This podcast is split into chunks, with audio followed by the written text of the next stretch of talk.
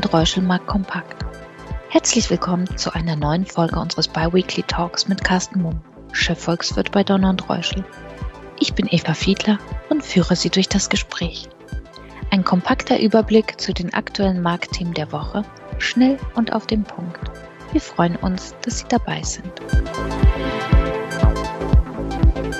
Ja, herzlich willkommen zum Podcast heute. Mein Name ist Joachim Althoff. Ich vertrete Eva Fiedler, aber der Gesprächspartner ist natürlich derselbe, Carsten Mumm von Donner Reuschel. Herzlich willkommen. Hallo, Herr Althoff. Schönen guten Tag. Freue mich dabei zu sein. Lassen Sie uns über Inflation sprechen.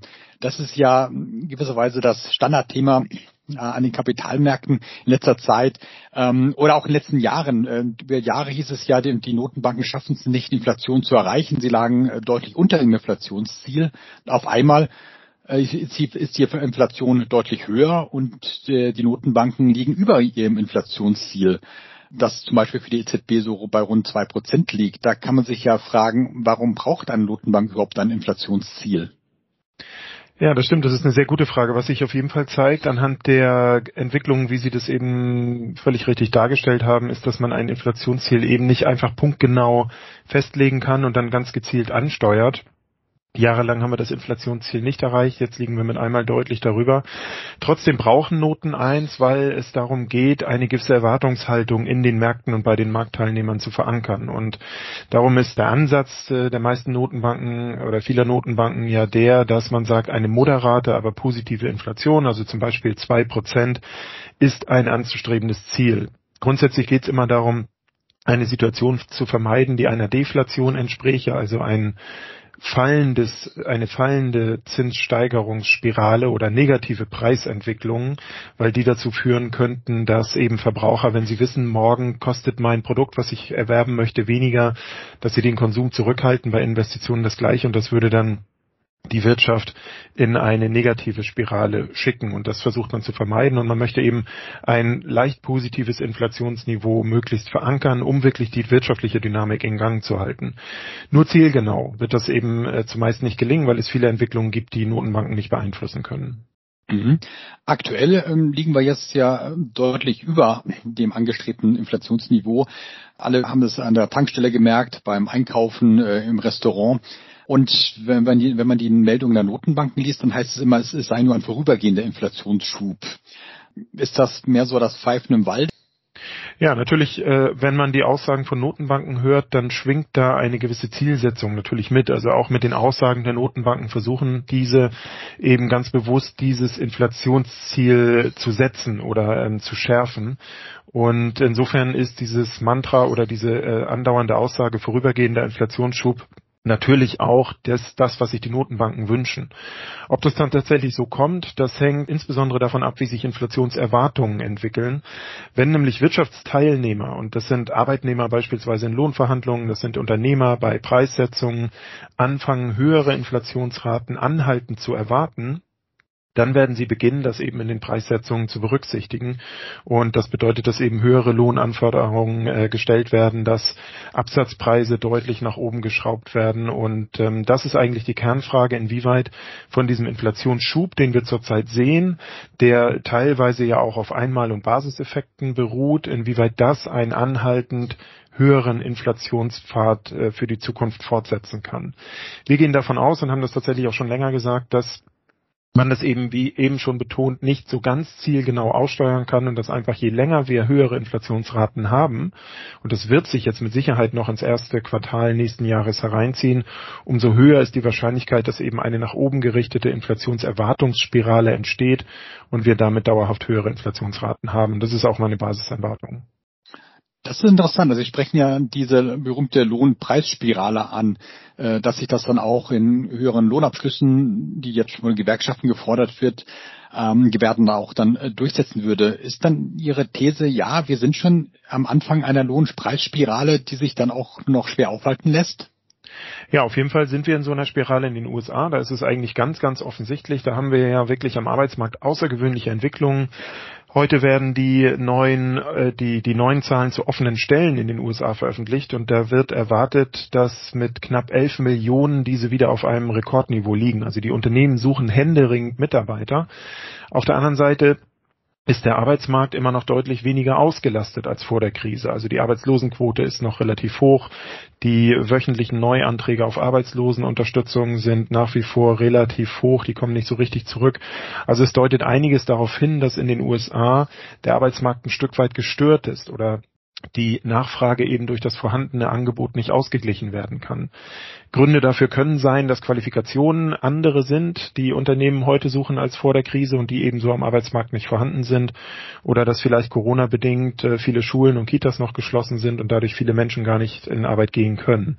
Das führt aber dazu, dass viele Menschen, die eben arbeitsfähig und arbeitswillig sind in den USA, zurzeit in der Lage sind, höhere Löhne durchzusetzen. Ähm, teilweise äh, gehen sogar die Kündigungsquoten nach oben, weil Menschen eben ihren alten Job aufgeben, um einen besser bezahlten neuen Job anzufangen. Also das ist definitiv in den USA erkennbar. Da ist die Lohnpreisspirale da.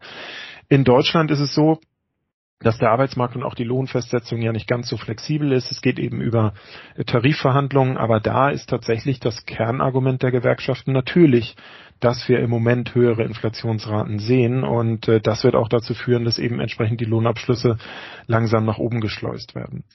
Ein weiterer Aspekt, den man, wenn wir über Lohnpreisspirale sprechen, mit reinnehmen muss, ist, dass es in meinen Augen auch durchaus äh, politisch, äh, politischer Wille ist oder politisch gewollt ist, dass Löhne steigen, weil wir ja in den letzten Jahren doch ein deutliches Auseinandergehen der Einkommensschere gesehen haben in Deutschland oder auch in Europa und auch der Vermögensschere. Und es ist in meinen Augen klar erkennbares politisches Ziel, dass Menschen von diesem Aufschwung, den wir gerade erleben, mit geringeren und mittleren Einkommen stärker profitieren sollen, als das in den vergangenen Jahren der Fall war. Das stärkt ja volkswirtschaftlich gesehen auch die Nachfrage. Aber das ist in meinen Augen ganz klar erkennbares Szenario. Das ist ja spannend, denn wenn die Politik höhere Löhnabschlüsse äh, befürwortet, sie kann nicht entscheiden, aber unterstützen, zumindest in der Öffentlichkeit, dann läuft jetzt ja im Konflikt zu den Zentralbankrat der EZB hinaus. Denn wenn wir dann wirklich eine Lohnpreisspirale in Europa bekommen, ist die EZB hat ja kaum Möglichkeiten, äh, einen wirklich dauerhaft höhere Inflation zu bekämpfen. Das ist jedenfalls hier die, die gängige äh, Sichtweise. Würden Sie, würden Sie das auch so sehen?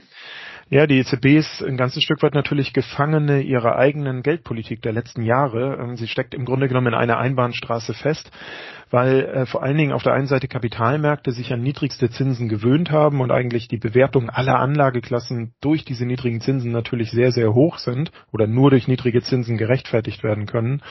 Und auf der anderen Seite hängt natürlich die Refinanzierung der meisten Euro-Staaten von diesen niedrigen Zinsen der EZB ab. Das heißt also eine ähm, deutlich steigende, ein deutlich steigendes Zinsniveau, sei es bei längeren Laufzeiten inflationsbedingt oder bei kurzen Laufzeiten über, über die Leitzinsen, kann die EZB de facto tatsächlich nicht umsetzen, ohne für größere Turbulenzen an den Kapitalmärkten zu sorgen. Das will man natürlich vermeiden.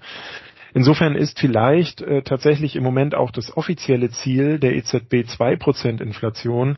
Äh, möglicherweise ist ein inoffizielles Inflationsziel sogar darüber liegend. Und der Hintergrund ist der, dass wir ja vor allen Dingen bedingt durch die Corona-Krise weltweit und in der Eurozone auch explodierende Staatsschulden sehen. Und ähm, um diese explodierten Staatsschuldenniveaus wieder runterzudrehen, ist eine gute Situation, dass wir niedrige Zinsen haben und eben eine Inflation, die deutlich über dem Zinsniveau liegt. Und das ist in meinen Augen ein realistisches Szenario für die, für die nächsten Jahre. Das heißt, ein tief negativer Realzins. Und das ist eine positive Situation für diejenigen, die viele Schulden haben, eben die Staaten. Also damit baut sich in meinen Augen oder unterstützt die EZB durchaus auch den äh, gar nicht so einfachen und äh, wahrscheinlich jahrelang andauernden Weg, erhöhte Staatsschuldenniveaus wieder abzubauen. Mhm. Also spielt das äh, den Staaten, den verschuldeten Staaten auf jeden Fall in die Karten. Wie sieht das denn für die Anleger, gerade die Aktienbesitzer aus, die glücklicherweise ja doch mehr geworden sind durch äh, Sparpläne, ETF-Sparpläne, Fondssparpläne? Wie ist, ähm, was haben Aktionäre zu erwarten, wenn wir es auch in Europa äh, und auch weltweit dann etwas höheres Inflationsniveau vielleicht dauerhaft bekommen? Ja. Ja, sehr guter Punkt. Also erstmal muss man sagen, wenn wir in diesem Szenario bleiben, negativer Realzinsniveaus, dann sind reale Anlagen weiterhin gefragt. Und dazu gehören eben neben Immobilien auch Edelmetalle und vor allen Dingen Aktien. Und wenn wir eine Inflation haben, die auf, ich sag mal, moderaten Niveaus äh, sich äh, festsetzt, sagen wir zwei, drei oder auch vier Prozent, dann ist das erstmal für die Wirtschaft gut, weil das eben bedeutet, dass die Wirtschaft brummt. Und ähm, dass wir eine hohe ähm, eine hohe Nachfragedynamik haben, die Unternehmen entsprechend in der Lage sind, äh, gut zu produzieren und durchaus auch steigende Kosten, das ist ja das, was wir in den letzten Monaten gesehen haben, sehr stark steigende Kosten eben auf die Anlegerebene umzulegen. Das hat zumindest im zweiten Quartal sehr gut geklappt, da sind die Unternehmensgewinne ja sehr hoch oder sehr deutlich gestiegen. Die Frage ist, und das wird das jetzt gerade beginnende, die gerade beginnende Berichtssaison für das dritte Quartal zeigen, inwieweit alle Unternehmen weiterhin in der Lage sind, die erhöhten Kosten einfach sozusagen auf die Endverbraucherebene durchzureichen. Ich gehe davon aus, dass das nicht alle Unternehmen schaffen werden. Da wird irgendwo ein Ende sein, ähm, was die Endverbraucherpreise angeht. Und insofern ist davon auszugehen, dass also grundsätzlich Aktien weiterhin äh, die gefragte Anlageklasse sind in diesem Szenario, aber sich sicherlich ein ganzes Stück weit die Spreu vom Weizen trennen wird. Das heißt, es wird Unternehmen geben, die sind äh, besser in der Lage, in diesem Szenario hoher Produktionskosten äh, zu produzieren und eben die Margen stabil zu halten. Und es wird Unternehmen geben, denen wird es nicht so gelingen. Man wird sich also als Anleger wieder ähm, sehr viel stärker auf die Mikroebene der Unternehmen sozusagen fokussieren müssen und schauen, welche Unternehmen hm. können in diesem Szenario äh, weiterhin ihre Gewinne hochhalten. Vielen Dank. Das ist sicherlich auch ein spannendes Thema für einen weiteren Podcast. Welche Branchen, welche Unternehmen gehören zu den Inflationsgewinnern in den nächsten ähm, Wochen und Monaten? Das werden wir sicherlich mal angehen in einer der nächsten Ausgaben. Vielen Dank für heute, Herr, Herr Mumm. Wir hören uns wieder in 14 Tagen. Vielen Dank, Vielen Herr Althoff. Da freue ich mich drauf. Danke für Ihr Interesse. Seien Sie in zwei Wochen gerne wieder dabei. Ihr Donald Reuschel, Markt Kompakt Team.